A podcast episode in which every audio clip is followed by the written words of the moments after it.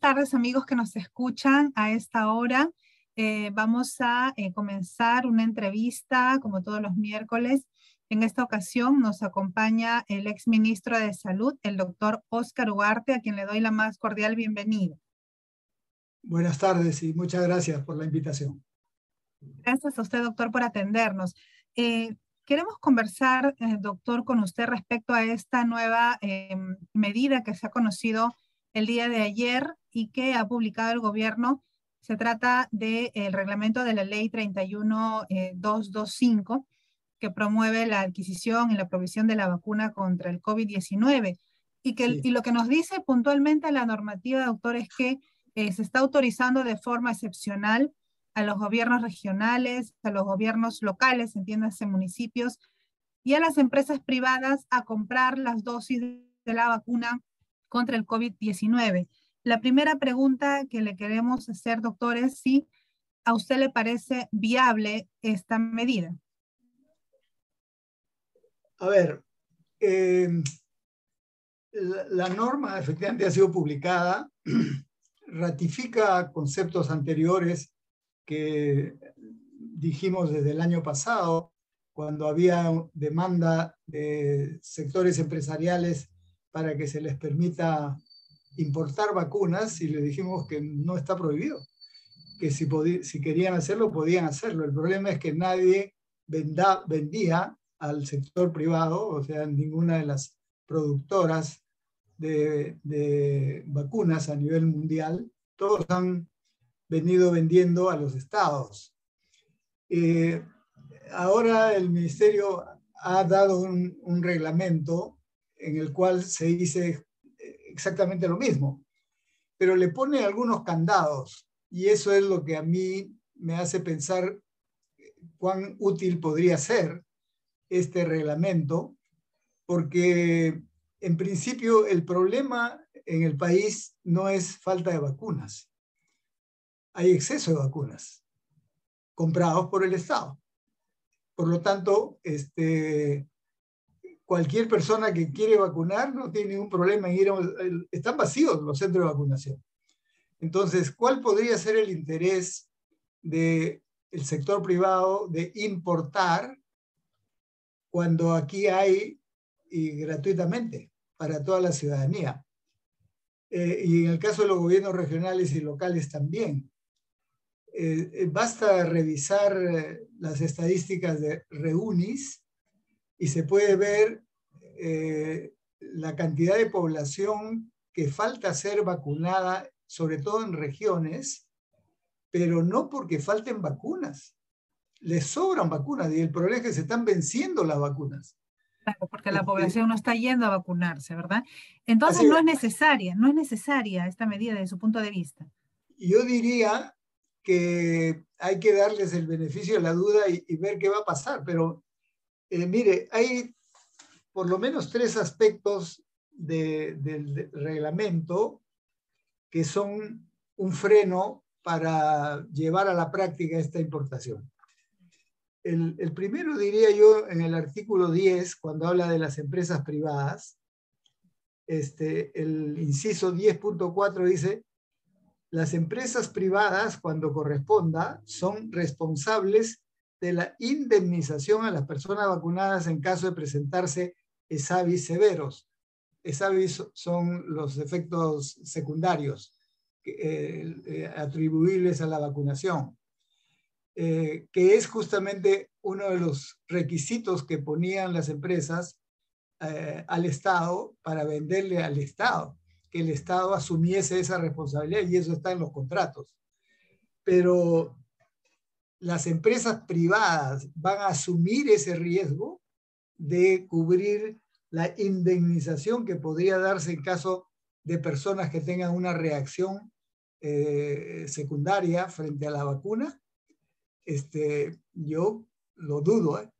este, sobre todo porque no es necesario asumir ese riesgo ya que ya lo está asumiendo el Estado con vacunas que el Estado tiene y está a disposición. Entonces, ese es el primer problema. El segundo, en el artículo 11, dice de la autorización de importación o adquisición de vacunas y medicamentos contra el coronavirus. Y el inciso 11.1 dice que la autorización de importación o adquisición de medicamentos otorgada a las empresas privadas, a los gobiernos regionales o gobiernos locales en el marco de los dispuestos por este reglamento, no permite la comercialización del producto bajo ninguna modalidad. O sea, no se va a poder vender. O sea, la empresa que le importe no va a poder vender ni cobrar por la aplicación de la vacuna, porque eh, está eh, prohibida la comercialización del producto bajo cualquier modalidad. Entonces, ¿cuál es el incentivo que puede tener una empresa privada para importar? ¿Y cuál es el incentivo que puede tener un gobierno regional o un gobierno local para importar cuando este, le sobran vacunas? Tiene vacunas entregadas por el Ministerio de Salud y al contrario su problema es que no saben qué hacer con las vacunas.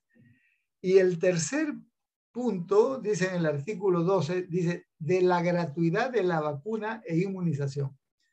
Dice, la empresa privada como titular de la autorización de importación garantiza la gratuidad de la vacuna e inmunización a su personal, según la relación y condiciones que obran en la opinión técnica eh, favorable emitida por la Dirección General, etcétera, etcétera.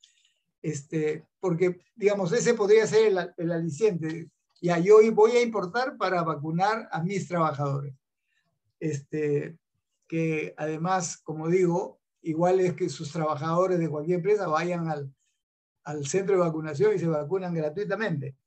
Pero también eso es, tiene que ser gratuito. Entonces, es, tendría que ser una inversión de la empresa sin ninguna rentabilidad. No veo en qué favorece eh, lo que aparece como el objetivo es favorecer el acceso a las vacunas. Y la situación en la que estamos es una situación en la cual sobran vacunas, el ministerio está desesperado por vacunar porque se les están venciendo vacunas, los gobiernos regionales y locales tienen vacunas de sobra, este, y además hay un problema adicional. Ningún gobierno regional o local tiene en su partida de presupuesto, por lo menos la del 2022, una partida destinada a compra de vacunas, menos importación, porque la lógica es que el Ministerio de Salud otorga a todos los gobiernos regionales y asume ese gasto en forma centralizada con el MEF. Entonces, este, ¿de dónde van a sacar las partidas para importar vacunas en forma paralela. Este, algo, Sí, doctor, algo de lo que se quejaban hace algunos meses eh, los gobiernos regionales y los gobiernos municipales era de que em, no llegaban a sus jurisdicciones las vacunas a tiempo, ¿no? Tenían que esperar, hacer una especie de cola para que el MISA pudiera enviar las vacunas. Y claro, en ese momento si se hubiera justificado de pronto que pudieran hacerlo directamente, si es que contaban con las partidas, claro está, y no esperar a que llegaran desde, desde Lima.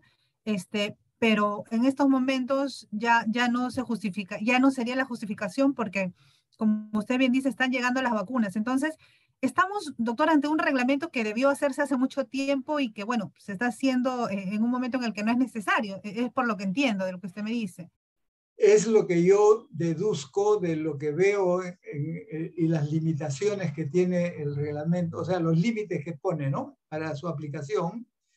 Este, entonces me pregunto, ¿cuál es el incentivo para las empresas privadas importar vacunas en paralelo a lo que el Estado ya viene haciendo y tiene en cantidad?